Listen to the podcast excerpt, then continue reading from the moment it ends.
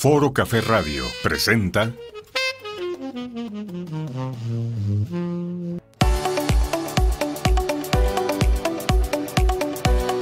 Bienvenidos al programa de Sender Servicios Empresariales, donde encontrarás ventas, mercadotecnia, tecnología, consejos para la pyme y mucho más. Comenzamos.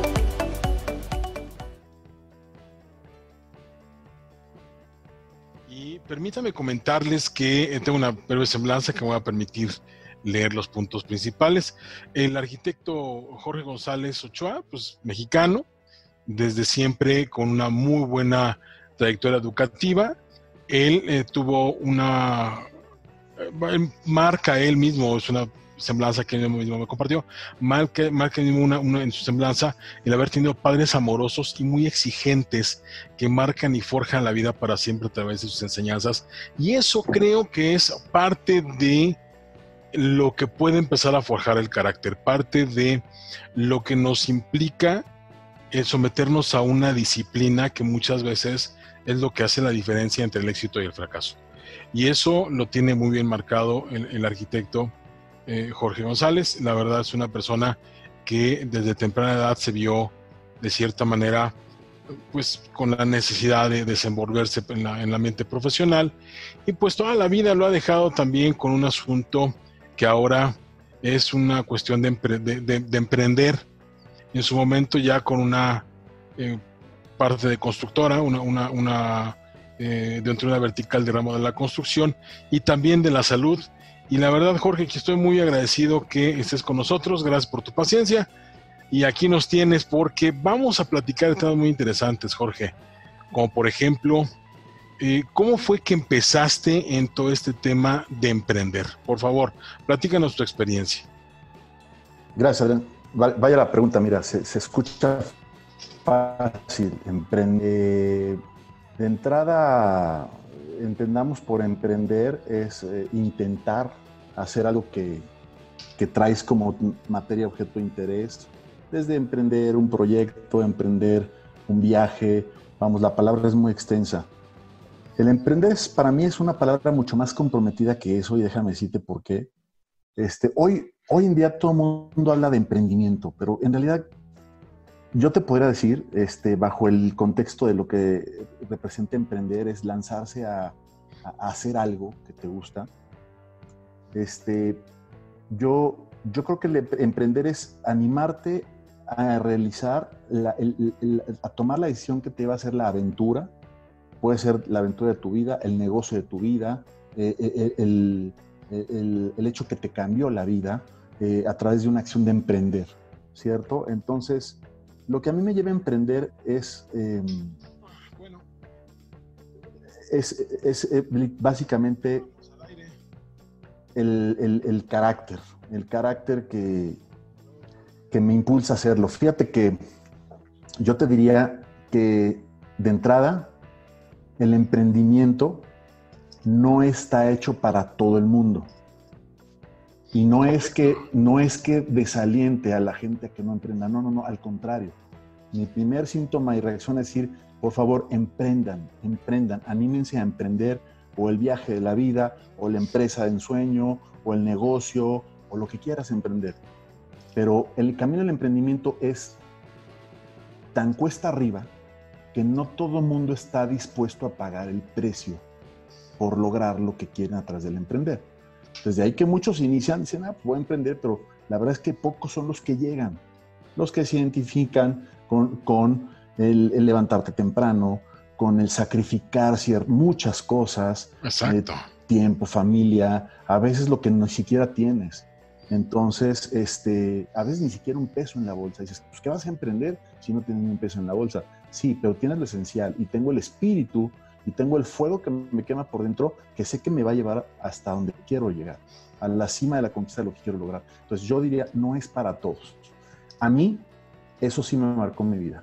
Y, te, y, y, a todo esto te hablo que lo que forjaron mis padres en mí, la ideología, junto con el deporte, junto con que el deporte es muchísimo para mí, este, hacen una disciplina fus que se, al, al fusionarse, detonan en mí ese temperamento, ese carácter para decir, yo quiero llegar ahí, yo sé que puedo lograr hacer esto ¿Y por qué no seguir soñando? Y entonces aquí combinas ya con fábula la palabra sueño, de soñar, de aspirar, aspiracional, con la parte emprender, y es lo que hace la amalgama para llevarte a donde quieras llegar, a pesar de toda la serie de pantanos y zonas rocosas ásperas que tienes que atravesar. Fíjate que diste un tema muy interesante. El que emprender no es para todos. Y emprender no es para todos porque tú también diste otros temas, unos puntos muy particulares. Cuando alguien emprende, no es que nos guste irnos por las piedritas, pero estamos abriendo brecha. Y cuando las personas únicamente entran a elaborar una empresa que ya está constituida, hay muchas cosas que ya están forjadas, hay muchas cosas que ya están definidas por quien decidió emprender. Y creo que esa diferencia también no está mal. O sea, yo conozco personas que son grandes amigos que también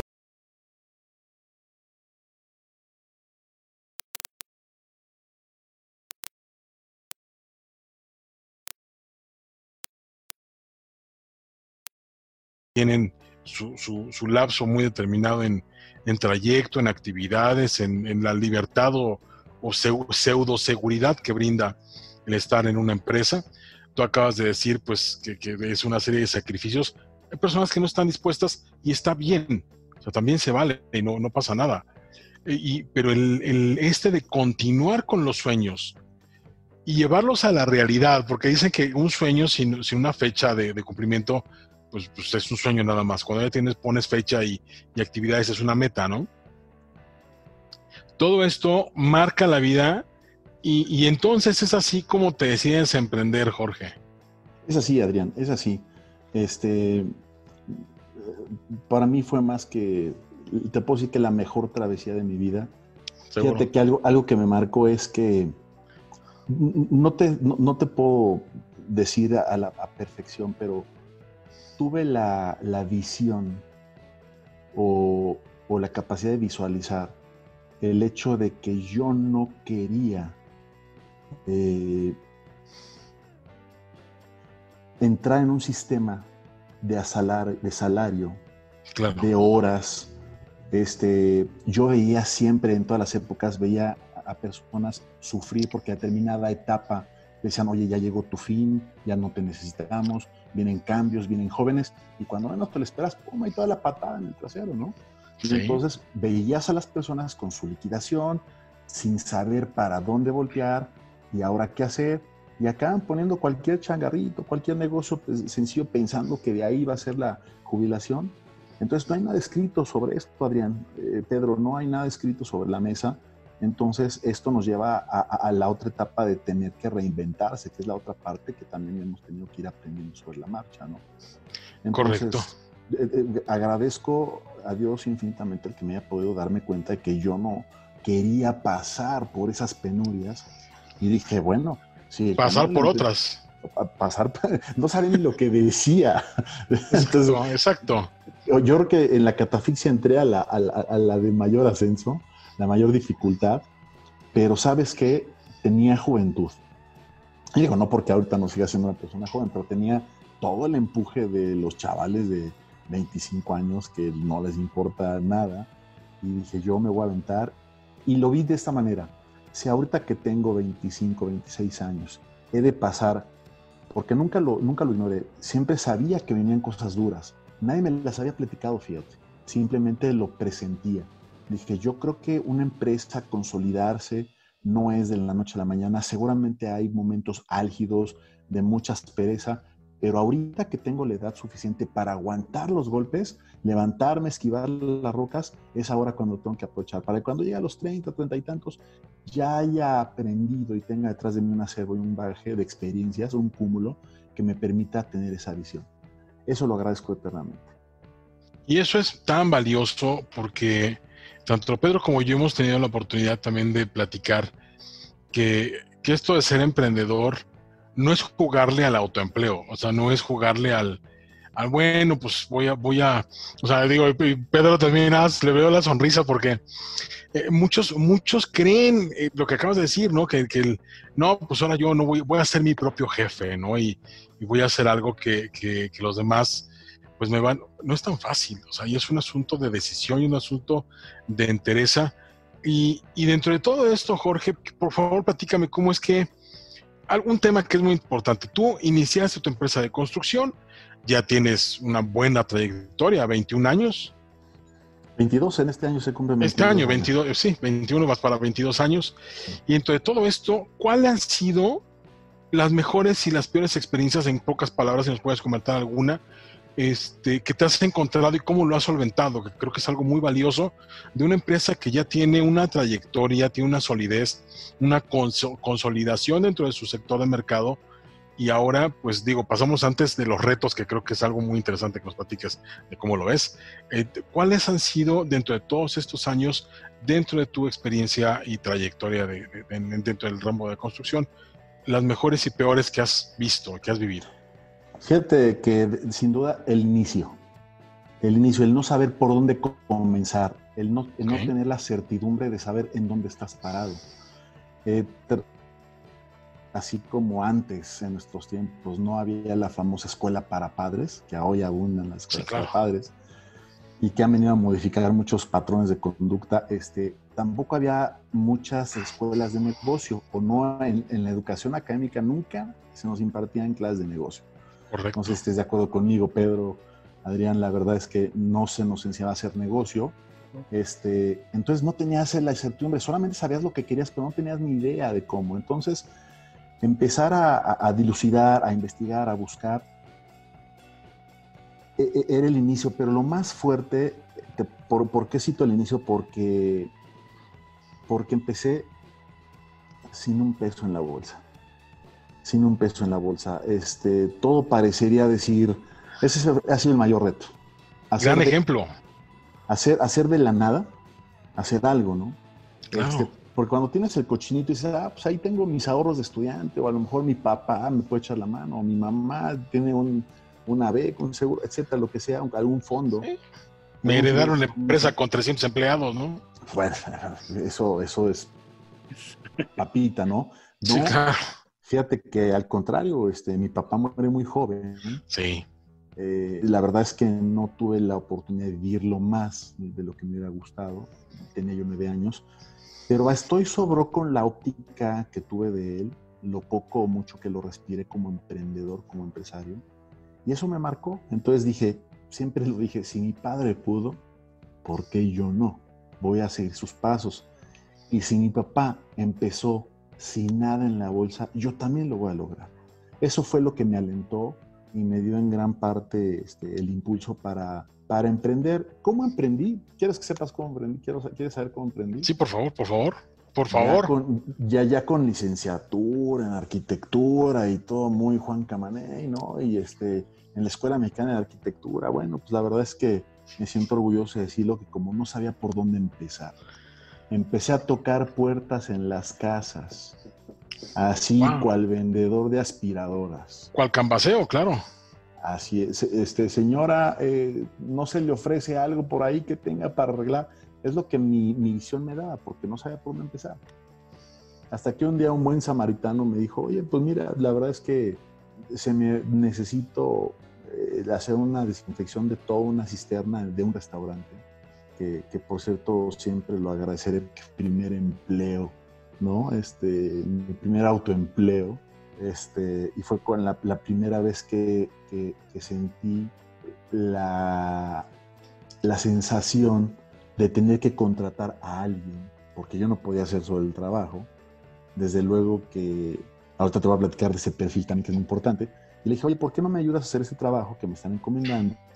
Tú lo haces, yo te pago y los dos ganamos. Tan, Así empezó la aventura. Este, tocando casas. Y dirías, bueno, Jorge, pues entonces seguramente te dedicaste al sector habitacional. No, es al que nunca jamás me he dedicado. Y no porque no lo haga, sino porque es el que la empresa en, sus 20 años de trayectoria se fue por otros caminos, ¿no? Claro. en realidad fue el, inicio de la aventura de te puedo decir que ese fue mi mayor reto. Lograr descubrir la punta del hilo para jalar y decir hacia dónde voy a caminar.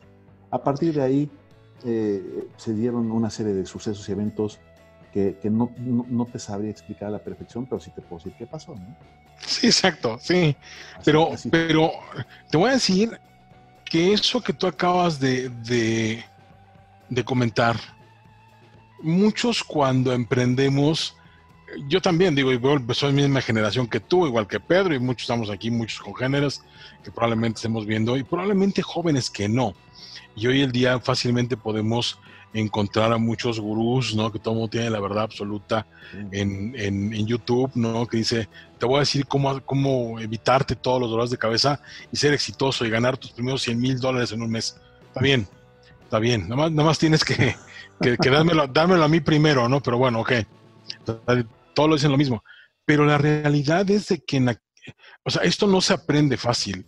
Y aún con mil cursos, la cuestión es de que tú empezaste a hacerlo, empezaste a tocar puertas y empezaste tu actividad de una manera empírica, ¿sí? De una manera eh, quizá poco esperada, ¿no? Que, que, un arquitecto ya con carrera y todo, pero no importa.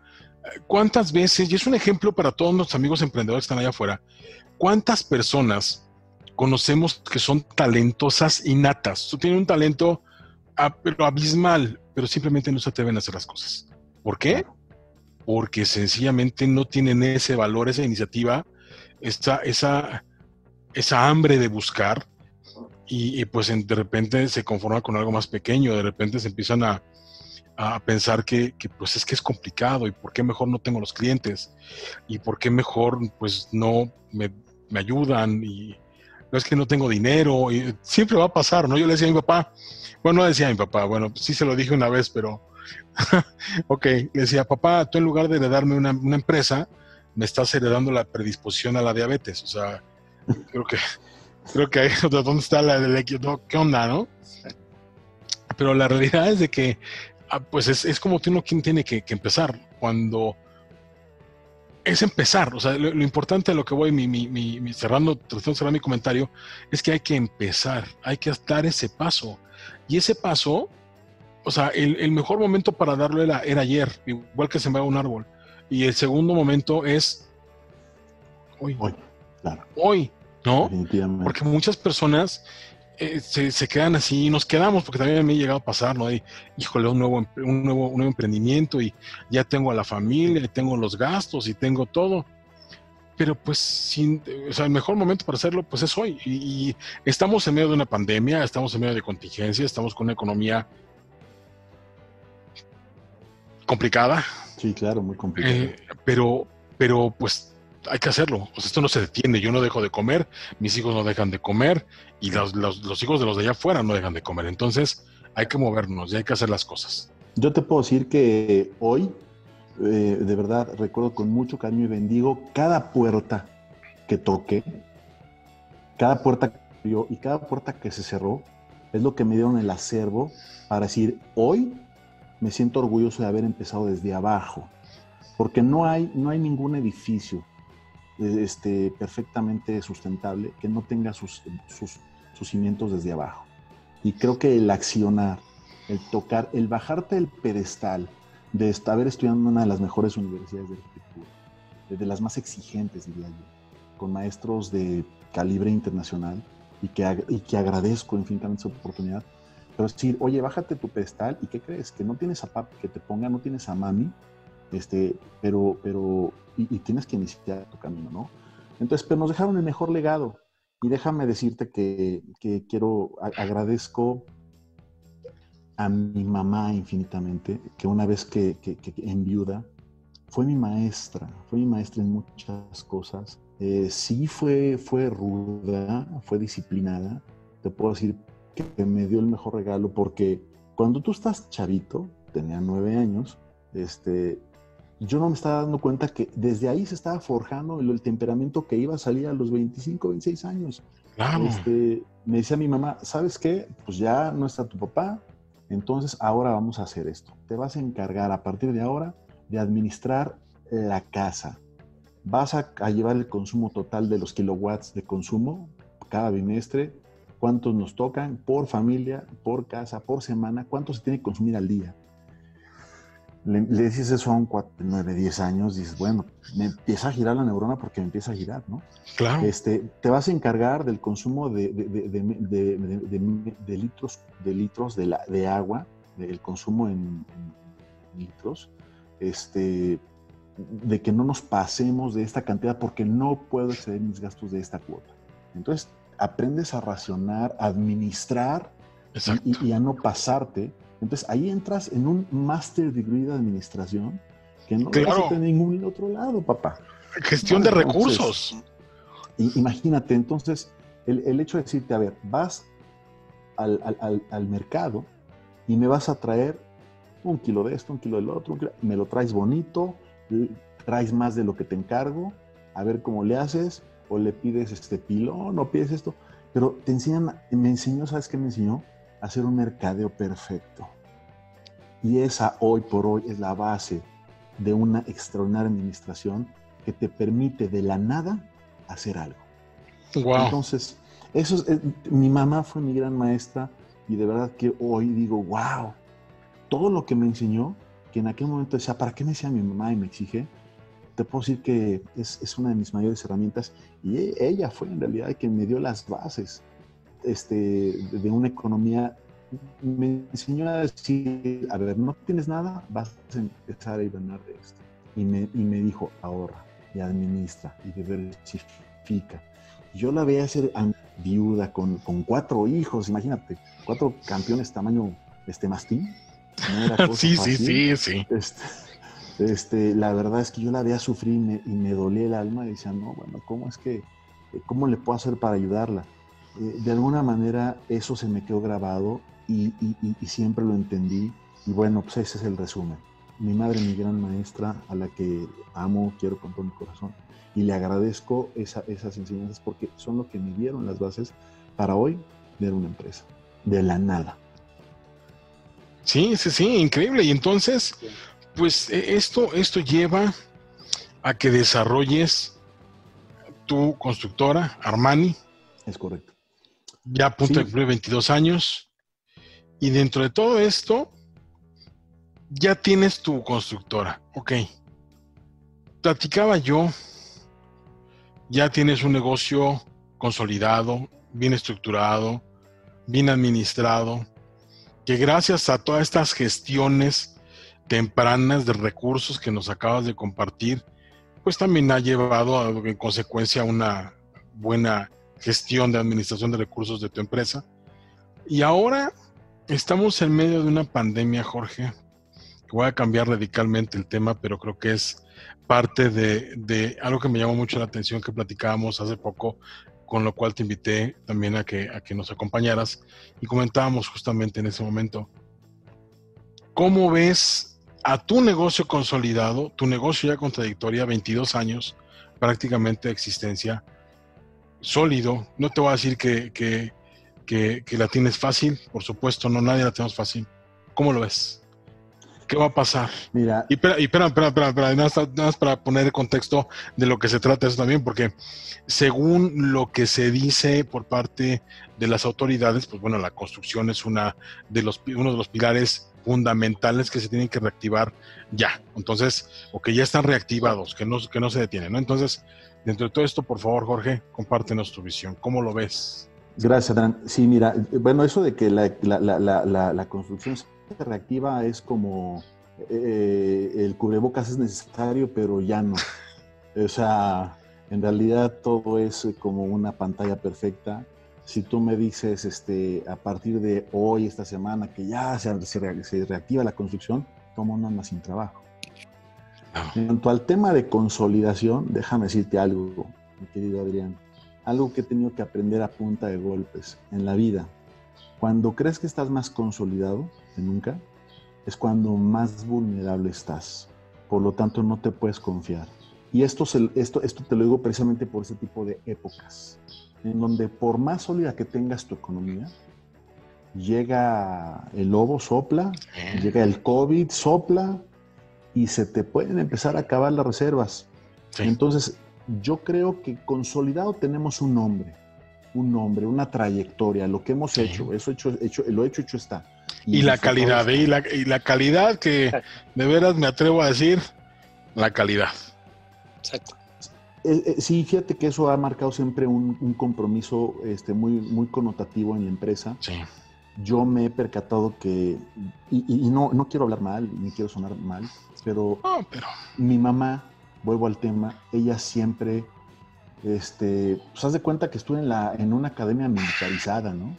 Era tan exigente, tan estricta con la limpieza, con el orden, con tus, con tus eh, convicciones y tu filosofía y demás, que, que, la verdad es que me hizo una persona obsesiva por la calidad, esa es la realidad. Me hizo una persona obsesiva, entonces yo salía de la casa de mi mamá a, ver el mundo real de mi México y yo veía que todo el mundo hacía las cosas como les daba la gana. Y así, y, veo que eh, en la, en la ideología de la mayoría del mexicano, no todo, ¿no? tienen las cosas al y se va. Entonces, nunca jamás me identifique con esa, esa ideología. Entonces, este, siempre visualicé esa oportunidad de decir, ¿por qué no se esmeran en hacer bien las cosas? Tal vez no tuvieron la conducción de una madre como la que yo tuve y que agradezco. Y siempre me propuse, ¿por qué no? Porque aparte no sabía hacer las cosas mal. Dije, así, siempre decía, si estuviera haciendo esto, ¿cómo me estaría exigiendo mi mamá? Hazlo bien, hazlo bien, hazlo bien. Entonces, pues eh, se me quedó, me taladró eso en, la cabeza. Entonces, siempre Armani fincó sus bases en hacer bien las cosas. Porque si vas a cobrar, haz bien las cosas. Entonces, aquí entra en juego tus valores, ¿no? Del compromiso. Oye, sí, eh, un, un proyecto, una obra edificada tiene un costo, pero también tiene una ética. Y también el valor que nos define es, tienes una garantía, un respaldo con nosotros. Y aparte, bien hecho, ¿qué crees? A la primera, porque si no queda a la primera, yo respondo. Y entonces me cuesta el doble. Entonces, por pura, por simplificar gastos y dolores de cabeza, vale la pena hacer las cosas así.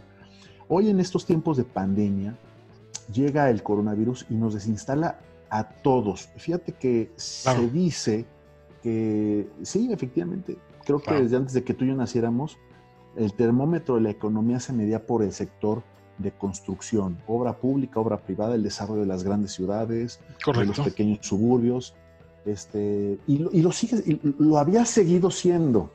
No digo que ya no, y no porque, porque te puedo decir que no tengo toda la certeza a la perfección de para dónde vamos, creo saber, pero ahí te va. Este, eh, por eso te decía que hemos construido una reputación, un hombre que eso importa mucho. La gente que en el mercado nos conoce, en el sector corporativo, empresarial, este, sabe que somos gente que nos la rifamos, y, que no hay nada escrito y que cada proyecto es un nuevo reto a vencer, una meta que conquistar, una, una competencia, digo, perdón que haga la alusión, yo siempre fui este, amante del deporte, pertenecía al, a la aspiración de, de, de, un olimpismo, de conquistar una medalla. Y, imagínate la fusión de, una pedagogía estricta como la de mi mamá, junto con la parte aspiracional del deporte que implicaba entrega, constancia, este, eh, eh, soportar dolores, todo eso te va haciendo un monstruo, te va forjando el carácter y al rato dices, pues, pues es que si ya pasé dolor y ya pasé esto, pues qué más me puede pasar. Tengo todo que ganar y nada que perder. Y es lo que hace, hace que, pues no, no tienes opción a sentir miedo. Dices, vámonos, vámonos con todo y lo que pase, a resolverlo. Esto es el, hecho, perdón que me desvíe tantito, el hecho de que la economía creas que está, sí pasas muy buenas épocas, pasas muy buenas rachas de fruto del trabajo. Eh, algo muy satisfactorio es dar fuentes de trabajo. Claro. Ah, eh, eh, el primer empleado eres tú. El segundo, quién sabe. El tercero, menos. Y cuando llegas a tener una organización de varias personas, dices, y dónde lo leíste? ¿Y dónde lo aprendiste? La realidad de las cosas es que vuelvo al, punto, a hoy ya tenemos muchas formas de respaldarlos con conocimientos más eh, documentados, pero antes era más empírico el asunto. Entonces, claro. pues, pues creo que tiene todavía ese, eso un poquito más de mérito.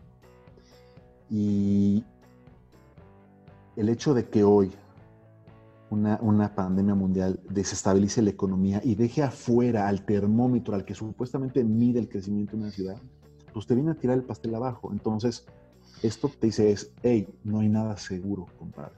¿Por qué? Porque todos los mercados, en todas las actividades, en todos los rubros, se están colapsando. Las, las calles de las bolsas internacionales. Este, entonces dices, bueno, pues entonces Ahora, ¿qué es el termómetro de la economía? Eh, te comento que la verdad es que hace cinco sexenios, durante cada sexenio, cada, el primer año de cada cambio de gobierno, e, era normal que la, que la construcción como termómetro económico decayera un poco. Pero a, partir del segundo año hasta el sexto, no solamente eh, eh, crecían, sino que representaban una fuerte este, área de, detonar la economía. Claro, fuente de trabajo, de consumo de recursos, de, crecimiento y de expansión de toda la infraestructura. Exactamente.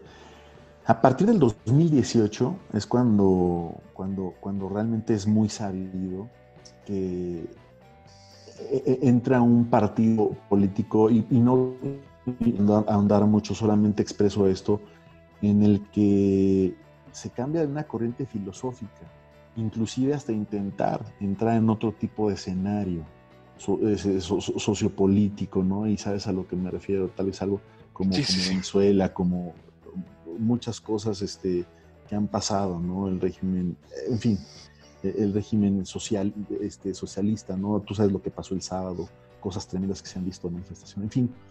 Todo esto, te puedo decir que la, la construcción a partir del primer año decayó el, 3%. Y a partir de este año 2020, vamos, la construcción en términos generales ha decaído más del 10%. ¡Wow! O sea, imagínate la caída.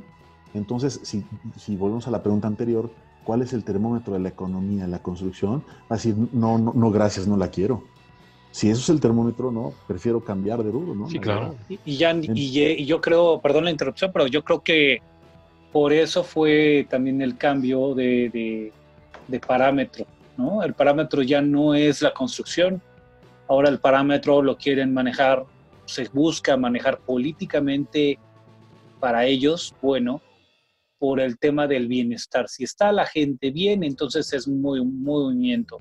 Si hay trabajos, eh, lo quieren poner como el parámetro principal, no tanto la, no tanto la construcción, el desarrollo, o la inversión o el desarrollo, sino lo quieren ver como el tema de la, del bienestar, el mantener a la gente, no el crecer. Y es, como decías, Jorge, un cambio de mentalidad. Ya no es cómo vamos a crecer al país, con qué lo vamos a medir en términos de crecimiento, de inversión, de trabajo, de esfuerzo, de, de, de consumo de materiales, pago de nóminas, eh, eh, compra de terrenos. No, ahora es cómo voy a mantener a la gente en el mismo lugar, ¿no? El bienestar. Pero yo también creo que la, construcción, ya sea eh, casa, ya sea privada, ya sea pública, inversión, es un tema, es la base de muchas cosas y no hay, mueve muchos mercados, el cemento, la, el acero, de hecho, en, Estados Unidos el primer, eh, uno de los primeros productos más poderosos y, con más ingreso eh, per cápita es el, es el, acero, la venta del acero. Con, consumen muchísimo y generan mucho. Y, ese es un motor de, de, crecimiento en las empresas, en, las, en los países en general. Sí, sin duda. Sí, sin duda. Entonces, fíjate, todo esto que platicamos, la verdad es que viene a mover todo el esquema entonces, este, te das cuenta que, la dinámica que viene hoy es, bueno, si estamos por, por, por debajo del 10%, si estamos de caída, ¿qué viene a hacer? No? Entonces, te puedo decir, Adrián, que como empresa seguimos, seguimos, afortunadamente, seguimos funcionando. Pero esto ha venido a impactar, este, este, este 10.3% de caída que te digo sobre el sector de la construcción, Pedro, Adrián, este, definitivamente le ha pegado hasta el más fuerte. Las empresas más fuertes, más consolidadas en el sector de este, construcción, obra pública, infraestructura, lo que desarrolla el país en cuanto a infraestructura, son, eh, eh, han estado golpeadas. Ahora, viene un punto importante. A veces, por no decir casi siempre, las empresas más chicas, comparado con los más grandes, que tengan la capacidad de adaptación a, lo a los nuevos cambios que imperan el mercado o al que sepa leer mejor el esquema del cambio, el que se adapta, nos decía hace muchos años un arquitecto, es que El bambú es, es, la raíz más flexible, pero es la más fuerte. El que logra hacerse como bambú es el que logra soportar los torbellinos, los huracanes, los tsunamis, lo que sea. Y cuando pasa la tormenta, se vuelve a levantar. Yo soy testigo, a mí me ha tocado tres grandes cambios, así como te los platico. Y, la clave es decir, bueno, no es nada más jugar, tuve la empresa, tengo, producimos, qué padre. No, hay tempestades en el camino. Y de ahí aprendes más de las caídas, de los, de los golpes que te da la vida. Y te tienes que aprender a volver a levantar y a sobreponer. Y a sobreponer el endeudamiento y el déficit de cartera que traes. Es todo un arte. Yo, yo por eso dije al principio, el empresariado no es para cualquiera. Yo, y, lo digo, ¿estás dispuesto a ser empresario? Entonces, vete preparando para, para épocas austeras. Vete preparando para, para padecer. Inclusive, este, abstenerte de los lujos que habitualmente pudieras darte, por sencillos que sean, con la finalidad de que le tupas duro para que te sacrifiques tal vez uno, dos, tres, cuatro años, si realmente quieres forjar un emprendimiento exitoso en una empresa que te dé la sustentabilidad que uno quiere, ¿no? O sea, los lineamientos han cambiado totalmente. Ya no es el, o sea, eh, hace rato comentábamos fuera del aire Pedro y, tu servidor, este, hoy por hoy se detona el, comercio electrónico. Ya, ya, ya, venía pugnante, pero yo creo que con esto se aceleró, se vio en la obligada forma de acelerar es su, su, su, su, modo. Y hoy por hoy todos estamos involucrados de la noche a la mañana en todo el, en el e-commerce famoso, ¿no? Entonces, tenemos como empresarios, seas de la construcción o no seas de la construcción, como cualquier emprendedor, tienes que definir bien hacia dónde quieres caminar, qué es lo que vas a ofrecer y cómo te vas a aprender a mover en el comercio electrónico. Creo que eso es lo que va a determinar junto con el temperamento para aguantar los madrazos guajoloteros que te da la vida, para lograr decir, tengo sangre empresario y, lo voy, y voy a conquistarlo, porque aparte no te quedas con una, una, empresa, de ahí quieres otra, y luego quieres otra, y luego quieres otra. Digo, pues, si hablamos de empresarios, emprender, pues no vamos a aprender nada más una aventura, ¿no? Te picas y quieres otra, y quieres otra, y quieres otra. Entonces, si tú lo tienes bien fundamentado, bien sustentado, pues, entonces estarás hilvanando este, a través de la capacidad de adaptación con estas nuevas épocas y con el coronavirus y demás, estarás este, logrando entretejer una red sólida para los próximos años, ¿no? Y, y, el camino inicia otra vez. Yo te puedo decir que ahorita, así como estamos, con esta crisis, a pesar de que tenemos un nombre y una trayectoria como empresa, te puedo decir que tenemos que reinventarnos hoy por hoy. Y volvemos casi casi al punto en partida en el que no tengo nada. Claro, tengo un, tengo un, tengo un, tengo un equipo de trabajo sólido, comprometido, que son mi brazo derecho, que están conmigo en las buenas. Esa es la gente que vale. Y, les quiero dar una un reconocimiento especial a, todos los que han sido parte de ese, de ese eslabón, que le han dado fuerza a la empresa y que nos ha permitido mantenernos.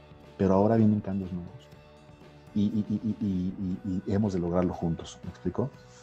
Este, sí, no, y además eh, creo que el, proceso de cambio, no, como bien dijiste, y ya lo hemos platicado también, pero es, es muy bueno tu punto, cómo lo ves desde el punto de vista de la historia, del aprendizaje interno, del aprendizaje anterior, el detectar que, tienes que, que hay un cambio como país, que hay un cambio en la manera de trabajar, y que también hay un cambio en la manera de atender, porque no nada más es eh, seguir con la empresa, seguir con un equipo de trabajo, yo creo, pienso, que también es el cómo atiendes al cliente, cómo, cómo te ofreces el servicio al cliente y cómo el cliente se mantiene contigo, qué le vas a dar. No nada más le vas a crecer a hacer su casa o le vas a arreglar su edificio o hacer un edificio, sino le vas a dar la oportunidad de crecer, le vas a dar un producto de valor. Aparte de que tu servicio tiene que ser de valor responsable, como estoy de acuerdísimo con lo que dijiste, responsable, eh, seguro, tienes que hacerlo, hacerlo lo más seguro posible y lo más correcto y responsablemente posible, porque si no, se, se, cae la casa, se cae el edificio y pues todo va contra ti, ¿no? Aunque hay temas legales por ahí que se pueden liberar, no importa. El, tú estás construyendo, estás haciendo una estructura para que adentro viva gente o trabaje gente. Y en el proceso te llevas gente, en el proceso te llevas muchísimas cosas. Entonces a lo que voy es el servicio, la atención, la calidad, la confianza, el respeto que tienes que hacerle a, darle a tu cliente, a tu producto, a tu servicio y luego después a tu cliente. Es algo que, que hemos platicado en un par de ocasiones en cuanto a cómo los emprendedores tenemos, tenemos que tomar las riendas de este cambio y yo creo que le has dado muy bien al clavo, o sea, tu, tu pensamiento coincido y creo también Adrián coincide porque 100%. no lo vemos de otra manera, ¿no? Es, lo decías, tus inicios. Muchos empezamos de manera difícil, de manera ruda. Eh, tú empezaste de esta, de esta forma, Adrián tiene su otra, su otra historia. Yo también empecé de, una manera ruda, trabajando de manera ruda en la calle o trabajando en un, yo empecé por ejemplo trabajando en una tiendita de, de, maquinitas cambiando fichas así empecé a trabajar. Mi primer trabajo fue así. Y también eh, después de del, del, terremoto del 85, pues había que transportar agua. Entonces, pues, eh, trabajo de medio tiempo con mi carrito, llevar agua y que me dieran dos, tres pesitos, ¿no? Wow. Eso fue mi, mi, primer trabajo, entre comillas, porque pues iba con mi madre o con mi papá. Pero ya un trabajo formal, empezamos desde cero. Eh, y muchos no tienen la oportunidad de darse cuenta el cómo empezaron y el potencial que tienen. Decía Adrián, o decías tú también, reciben una empresa de 300 empleados, aquí ten, ten, mijito, ten tu empresa, aquí está, ahora te toca a ti porque ya te mandé las mejores universidades y ahora te toca a ti administrarla, ¿no? Y con todo lo que conlleva. Y, claro. y, y la calidad, el respeto, la atención, el involucramiento que tienes, debes de tener dentro de una empresa, el conocer las tripas de la empresa, el conocer a la gente, qué necesitas hacer para llevar a la empresa al siguiente nivel. Por eso muchas empresas truenan, porque no tienen los que llegan, los hijos, sus sobrinos, los nietos, no tienen esa visión, no, no piensan, porque no entienden qué, qué, tuvieron que hacer antes para poder lograr estar donde están. Por eso muchas empresas truenan porque no hay ese eh, entendimiento, pero también no hay ese valor de empresa, ¿no? Ese, ese ¿cómo le llaman los, eh, los gringos? El accountability. No hay una accountability, no hay una responsabilidad, una corresponsabilidad, una responsabilidad, compromiso contigo mismo y con las empresas para poder salir adelante. Y eso es algo que en, en México falta mucho, creo yo, perdón. Totalmente, tienes la razón, Pedro. Creo que tocaste el punto medular y, y, y, si me permites ampliar un poquito eh, eh tu comentario eh, con la final de enriquecerlo, leíste al punto medular y yo creo que más allá de, de, ser este, responsable, serio, este, dar garantías, bla, bla, bla, yo creo que la pregunta que nos tenemos que cuestionar hoy por hoy, sea el rubro, es ¿qué, le, qué valor agregado le voy a dar a mi clientela o a la, a la gente, que, a mi nicho, a la gente que quiero que pertenezca a mi segmento, qué valor agregado le voy a dar que no, que no encuentre en ningún otro lado. Y hoy nos encontramos frente al reto de pensar, necesitas obligadamente, si quieres persistir, encontrar un valor agregado que realmente le aporte a la gente soluciones a su vida y que realmente ellos te compren la idea de decir, wow, este porque constructores te puedo decir que hay millones, ¿eh? o sea, millones y no te los acabas. Este, pero lograr descubrir qué plus, qué, qué, qué, qué valor agregado le voy, a, le voy a hacer sentir a mi cliente para que nadie más le pueda dar el servicio que le doy yo, eso creo que vale oro. Yo creo que es la, es el, es, es la, es, eh, si tú me lo permites decir, es el, la, la, expresión, el valor agregado que hay que encontrar en nosotros como empresarios, ¿no? Y poder desprendernos de eso, no estar contando los chiles y los pesos, ¿no? Decía por ahí un empresario, oye, este, pues es que tú nada más cuidas, cuidas los, los, cuidas los, los pesos, ¿cómo se llama? Cuidan los centavos y gasta los pesos. Y gasta Cuida los, centavos y gasta los pesos. Hay gente que cuida los centavos y gasta los pesos y los malgasta. Es Entonces, correcto. A, aquí lo que tenemos que buscar es eh, traduciéndolo a la parte de qué te voy a dar para ayudarte a resolver tu vida en mi tema, es, este, es eso, enseñarte a que esos pesos, esos centavos se conviertan en un valor millonario, que nadie más te pueda quitar del camino porque nadie da el valor agregado como lo das tú. Eso nos lleva a un camino de estudiar la sensibilidad, porque déjame decirte, como arquitectos, pues eh, estamos capacitados para diseñar espacios habitables para los seres humanos, desde tu casa, que llegas de trabajo cansado y, y, necesitamos que tu casa sea un espacio de remanso en el cual te guste, te fascine, que te envuelva, que te relaje. Y por el otro lado, tu centro de trabajo, que ahora va a ser tu home office, ¿no? Entonces, a hoy por demás, tu, tu casa tiene que estar bien arreglada para ti o, como te guste, lo que te haga feliz, pero que te haga sentir bien. Este, y de esa manera es cómo voy a hacer que mi cliente se sienta identificado con el valor que yo le doy y, y, qué, y qué tan dispuesto estoy de, como empresario a dar de mí para hacer que la gente eh, se, se, sienta feliz. Creo que ahí está eh, la, la, palabra más importante, ¿no? Eso dentro de la parte de, de dar como empresa, y hay muchos otros temas, ¿no? De, de la administración y la economía que, que, que, tenemos que unirnos al cambio, ¿no? Pues sí. Estoy de acuerdo contigo, Pedro. Y, y, aquí están tocando también puntos medulares donde intervienen pues prácticamente lo, pues los tres ejes que puede sustentar una empresa. Tanto por un lado, el empresario, que la verdad digo, no lo pongo en primer lugar porque el cliente no sea importante, pero sin, pueden haber muchos clientes, pero no si no hay un empresario que verdaderamente está dispuesto a hacer lo necesario para entregar lo que tiene que entregar, como tiene que entregarlo, cuándo tiene que entregarlo, al costo que tiene que entregarlo y por las razones adecuadas, pues simplemente puede haber muchos clientes, pero no hay. Entonces, tenemos por un lado al empresario, por otro lado al cliente y por otro lado el equipo colaborador que tú platicabas, Jorge, son personas que uno también tiene que saber identificar quiénes son aquellos integrantes del equipo que verdaderamente son fieles y que pueden seguir agregando valor y la verdad no restándonos más de lo que debiéramos. Y te voy a poner un ejemplo. Eh, yo he tenido oportunidad de tener colaboradores muy valiosos, personas que verdaderamente eh, reconozco la valía que han tenido en colaboración y en apoyo a la empresa.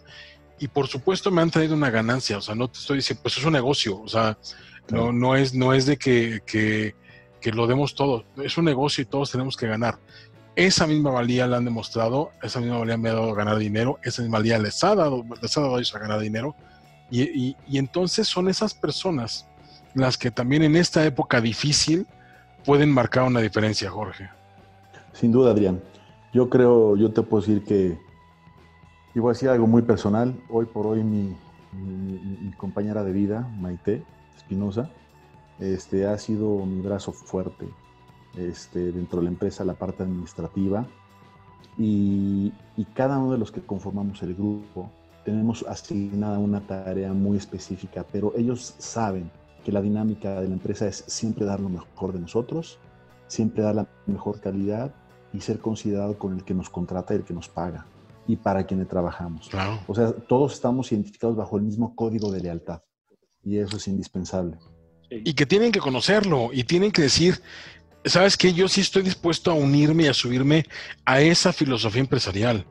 Porque hay personas que lo mismo, así como hay personas que están muy identificadas y muy cómodas trabajando por una empresa y no siendo emprendedores, hay personas con las cuales no vamos a cuadrar nuestra filosofía empresarial, no vamos a poder cuadrar nuestra forma de trabajar con ellos. Y también es muy importante saber identificar el momento adecuado en el cual estas personas pues ya tampoco van a cuadrar con lo que estamos viendo, el camino de la empresa, el desarrollo de ellos, para también dejar ir. Fíjate que acabas de tocar un punto bien importante. Y, nos ha pasado. Este, algo de lo que a mí siempre me ha ocupado es querer darle oportunidad a, los jóvenes, a las generaciones que vienen atrás de nosotros, porque nosotros lo vivimos. Es bueno, a ti te, te dieron una oportunidad, bueno, pues hay que darle la oportunidad a los que vienen. No claro. todos la quieren, no todos la buscan pero a los que la quieren y la buscan hay que darles la oportunidad. Yo siempre lo he visto con buenos ojos y de repente de la noche a la mañana, sin darte cuenta, te conviertes en una universidad, en donde tienes este, a Pedrito, Juanito, Francisco, les enseñas todo, así como a ti te enseñan, De repente te dicen, ¿qué cree? Este, pues ya me voy, ya le aprendí lo que necesito, vámonos, ¿no? Entonces, y, lo que sigue, claro. Empecé, yo te confieso que empecé a caer en, un, a, caer en una incertidumbre y una frustración. Decir, ya estoy harto de que estoy educando squinkles para que se vayan. Pero ¿sabes qué? Ya a la luz, al análisis de la, de la realidad, me siento orgulloso de dejar huella en ellos, porque espero que realmente les sirva. Eh, muchos se van no de la manera que, nos educaron a nosotros, ¿no?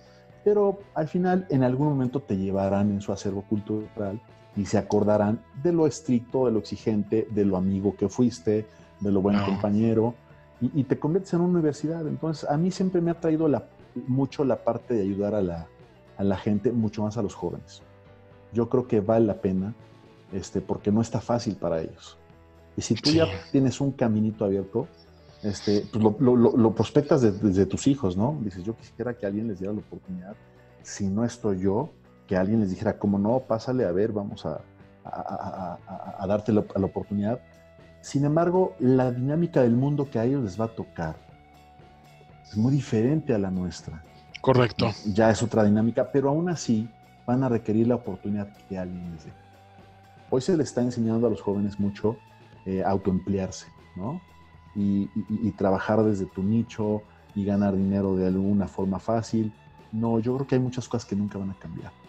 Este, y no porque no lo puedan hacer, sino porque siempre se va a necesitar o un mentor, o un tutor, o un presidente de consejo, o tu mismo grupo de gente en la que tú confías, que te hagan ver, oye, las cosas son así, por ahí vas, por ahí no vas.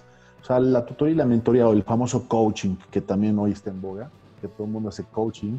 Todo el este, mundo. Todo el mundo, pero, pero, pero, y todo el mundo te dice, no, ¿sabes qué? Es que tú tienes que hacer un pastel de chocolate. Pero nadie te dice cómo. Ni los. No, y no, y aparte, como si un pastel de chocolate encajara en todos los gustos, en todas las necesidades y en todas las cosas. Yo he visto, y digo, voy a hacer un comentario completamente al margen, personal que no tiene nada que ver con esta plática, pero me voy a permitir, ¿no? El, que todo el mundo dice es que tienes que hacer un plan de vida. Y las personas que, que, ya están haciendo su plan de vida, tantito se salen de ese plan de vida, no saben qué hacer, se deprimen, tienen que ir al psicólogo, antidepresivos, no duermen, se sienten fracasados y no, no encuentran sentido de su vida. Pero ese plan de vida es la vida. Y la vida, como, como un emprendedor, o sea, uno planea llevar el negocio y la vida en general hacia un rumbo. Y a veces la vida no es un camino recto, la vida no es, no es un mapa trazado. O sea, la vida es una cuestión de decisiones en cuanto al emprendimiento y todo lo que hacemos día a día sobre qué hacer y qué dejar de hacer y con una consecuencia. Y esto, ¿qué pasa si un día nos movemos de ahí? Ay, pues es que mi plan de vida que me dijo mi coach ya no lo estoy llevando a pie de juntillas pues, compadre, o sea, hay que adaptárselas. O sea, imagínate, y yo conozco personas ¿eh? que, que, que dentro de su plan de vida, ahorita en junio del 2020 tendrían que estar haciendo otra cosa, pero pues el plan de vida nunca compró, nunca, nunca contempló el coronavirus, ¿no? Nunca contempló el COVID-19. Pero entonces ya tiene una frustración y todo. Y tú acabas de decir entonces ese tema de que hay cosas que no van a cambiar y yo creo que también coincido plenamente, hay cosas que no van a cambiar y cosas que son necesarias, que tienen que ver con los valores, con la certidumbre que uno puede, puede tener y cosas que también nos van a tener que enseñar las patadas y las piedritas que vamos a pasar por la vida. Me estoy desviando, Jorge, pero mira, nos queda. No, no, no, estás en, estás en rango. ¿eh? Nos quedan yo, yo, estoy de acuerdo contigo, la verdad es que... Totalmente. Estoy de acuerdo con, ustedes porque la realidad es que, ya hablando en palabras, eh, en las pláticas más terrenales, así como, como cuando estamos tomando café echándonos una chela, ¿no? claro, claro. Yo creo que esto es la evolución de lo que no, de, de, lo que debimos haber hecho hace unos años. Nos lo está haciendo la vida hacer. No hay planes, no puedes planear. No hay. Ya no, ya no hay forma de planear. Te decía yo al inicio, se está cumpliendo la máxima de, inteligencia artificial. Yo pienso eso. He leído mucho a Isaac Asimov y todos, algunas de sus obras y sus teorías. y se está cumpliendo. Se está cumpliendo 2010. Eh, ah, increíble. 2001, Odisea del Espacio. Se está cumpliendo 1984. Se está cumpliendo un montón de historias y de, películas o de, libros, ¿no? De historias, en donde la inteligencia artificial y el cambio diario es lo que viene, es lo que está. Regresando a la, a, la Tierra, no, no podemos hacer planes. Tienes que planear a una semana y al dos, tres días y moverte, y moverte rápido, decías Jorge, moverte rápido, reaccionar eh, y prepararte, hacer, tomar acciones antes de. Antes podíamos planear, eh, yo trabajé en una aerolínea y podíamos planear las estrategias con tres, cuatro, cinco meses de anticipación. Sin problema. Planeación de, de proyectos, analítica, eh, reportes, sistemas, comunicación, correos, diseño, web, comunicación las partes legales y algunas cosas se tenían que hacer de, de la noche a la mañana, pero la mayoría de las cosas a seis meses, tres a seis meses. Hoy día tienes que estar ahí en vivo y reaccionar y tomar acción en el momento con dos, tres horas de anticipación y ya se te fue el camino, como decías al inicio. Eh, y ya, ya lo he hecho ahorita esta tarde. Tienes que haberlo hecho desde antes. Lo que estás haciendo hoy a las ocho y cuarto, 8.20, ya es tarde para, lo que, para tu negocio. Entonces, ¿a, qué voy? Para cerrar la idea, eh, esto que, estás, que estamos viendo todos en la industria, en, la, eh, en, el cambio estructural de toma de decisiones, de economía, de finanzas, tiene que ser un cambio en el momento, en vivo. ya, ya es en vivo. Si la mezcla no te queda bien, decía un albañil en la casa, si la mezcla no te queda bien, o échale más cemento, o échale más cemento blanco, o más agua, o échale un poquito más de, más de, no sé, de, de gravita de la chiquita para que amarre, ¿no? O sea, lo tienes que hacer en el momento, porque si no, tu negocio está en vivo.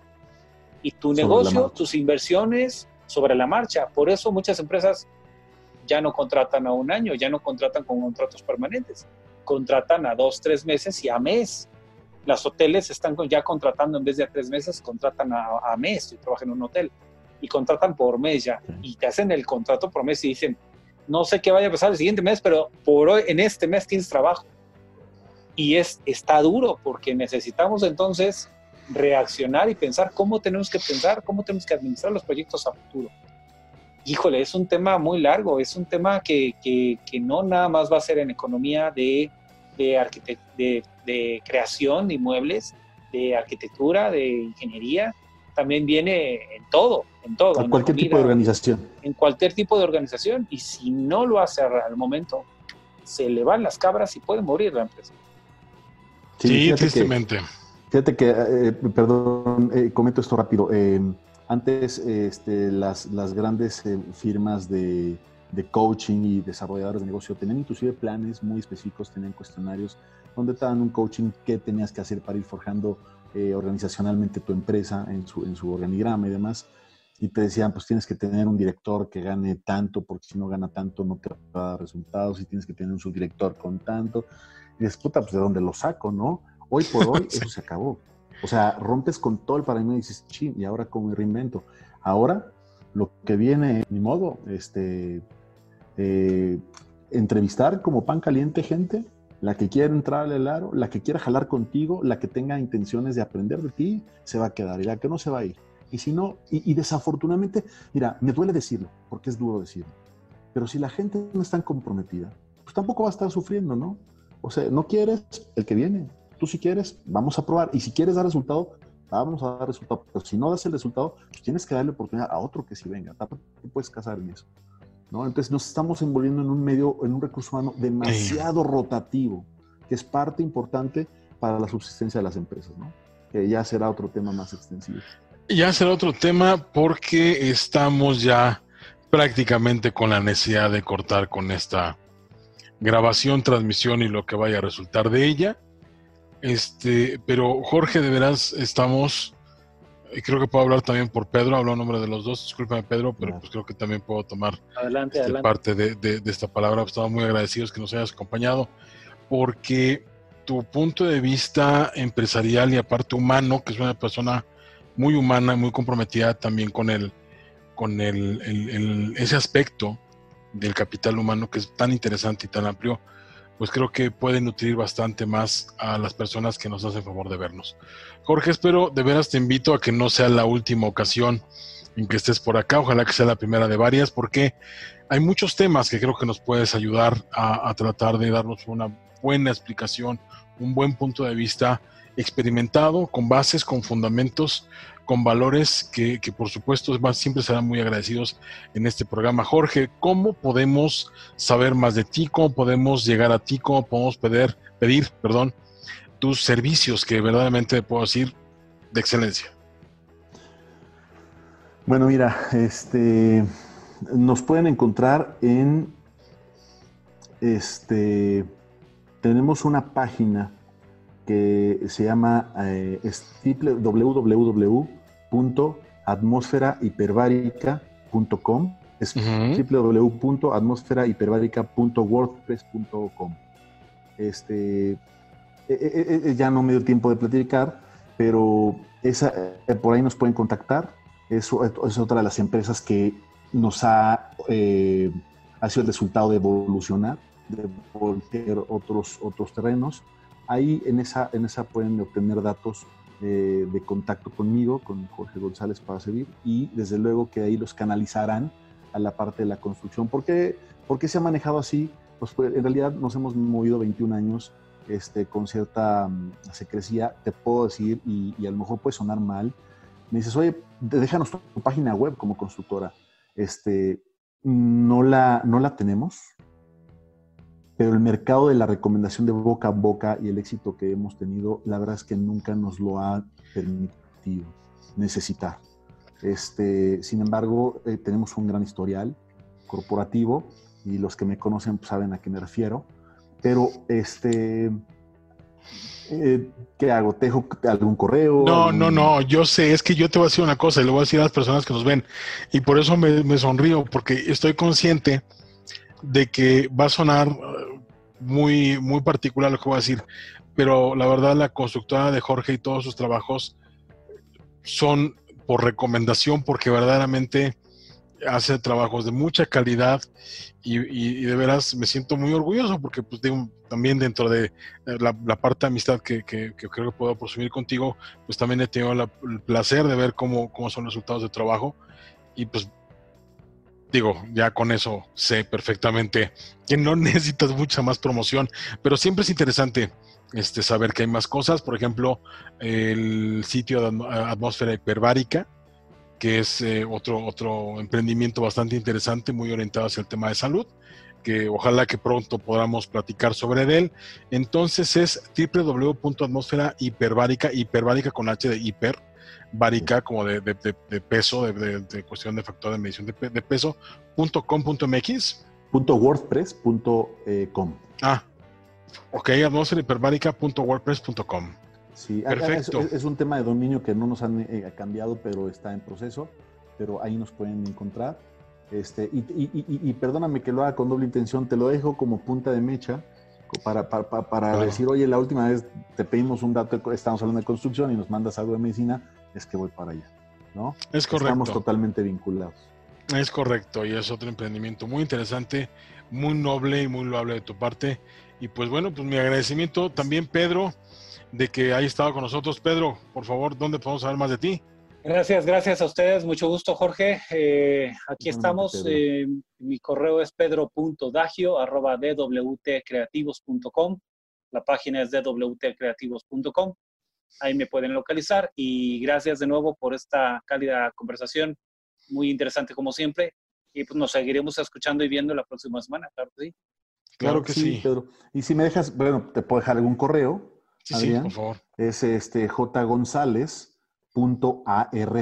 de casa arroba infinitummail.com y este tenemos un teléfono en el cual se pueden dirigir que es el 5361 3129 ahí ya con más franqueza y directo nos pueden encontrar. Muchísimas gracias, Jorge, de verdad estoy muy Yo les agradezco la invitación. Pedro, un, gusto conocerte, un honor platicar, se nos fue el tiempo volando. Seguro. Hace falta estos espacios, yo les agradezco infinitamente. va a haber otras oportunidades. Yo creo que sí, Adrián, nos, nos vamos a organizar para esto. Claro, que, sí. Pues muchísimas gracias. Gracias a todos ustedes por haber estado con nosotros. Mi nombre es Adrián Miranda.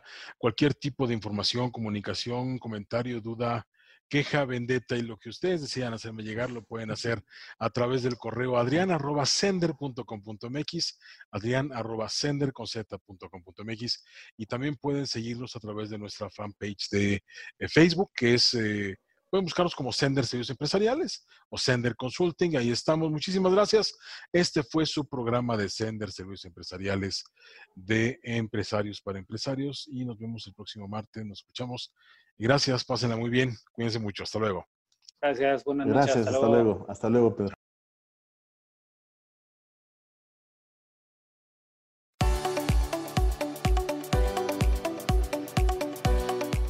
Logramos nuestro cometido.